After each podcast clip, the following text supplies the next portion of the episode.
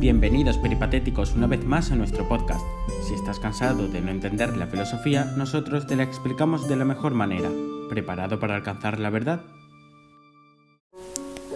Aquí estamos todos moviéndonos hacia cualquier lugar y te paras a pensar y dices, ¿quién decide dónde va? ¿Quién decide la música que escucha? ¿El periódico que lee? ¿La ropa que lleva?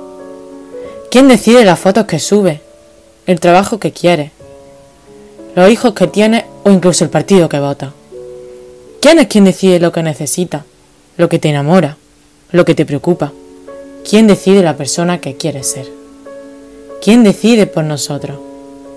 Puede que no seamos ni tú ni yo quienes decidimos, pero entender que no somos realmente libres es la única manera de llegar a serlo.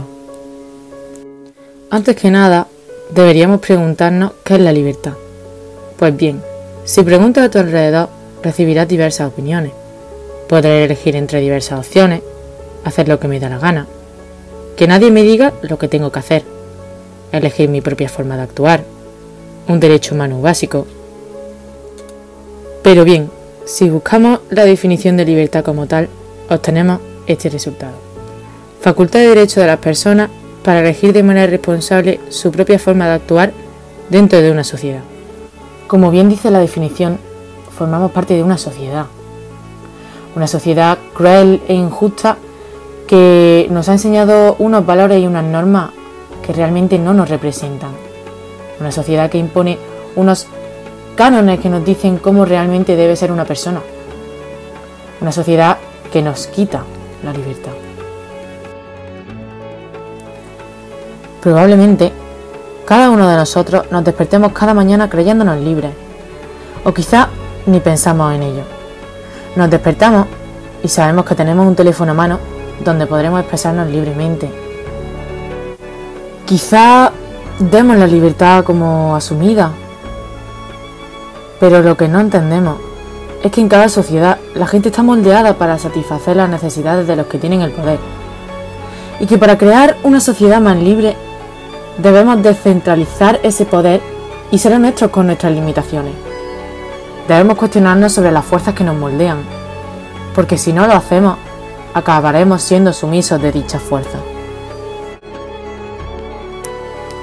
Tendemos a considerar que la libertad consiste en elegir de entre todas las posibilidades la que más nos conviene, a qué nos vamos a dedicar, cuál va a ser nuestro proyecto de vida o dónde vamos a vivir. Pero sin embargo, esto no es así. En la vida no siempre se puede elegir. Hay situaciones en la vida en las que no podemos escoger, como puede ser nuestro físico, la familia o incluso las dificultades que la vida nos va poniendo por delante. Muchas de estas situaciones sobre las que no podemos elegir nos hacen sufrir. Quizás muchas veces pensemos que es injusto o que no nos lo merecemos. No somos libres para decidir sobre esas situaciones, pero sí lo somos para actuar de la manera que queramos. La verdadera libertad consiste en el dominio absoluto de sí mismo. Nosotros tenemos el dominio sobre cómo queremos actuar ante estas situaciones que nos hacen sufrir y sobre las cuales no tenemos elección. Muchas veces nos rebelamos, pero rebelarse está bien. Muchas veces dejamos que nuestras emociones dependan de otras personas.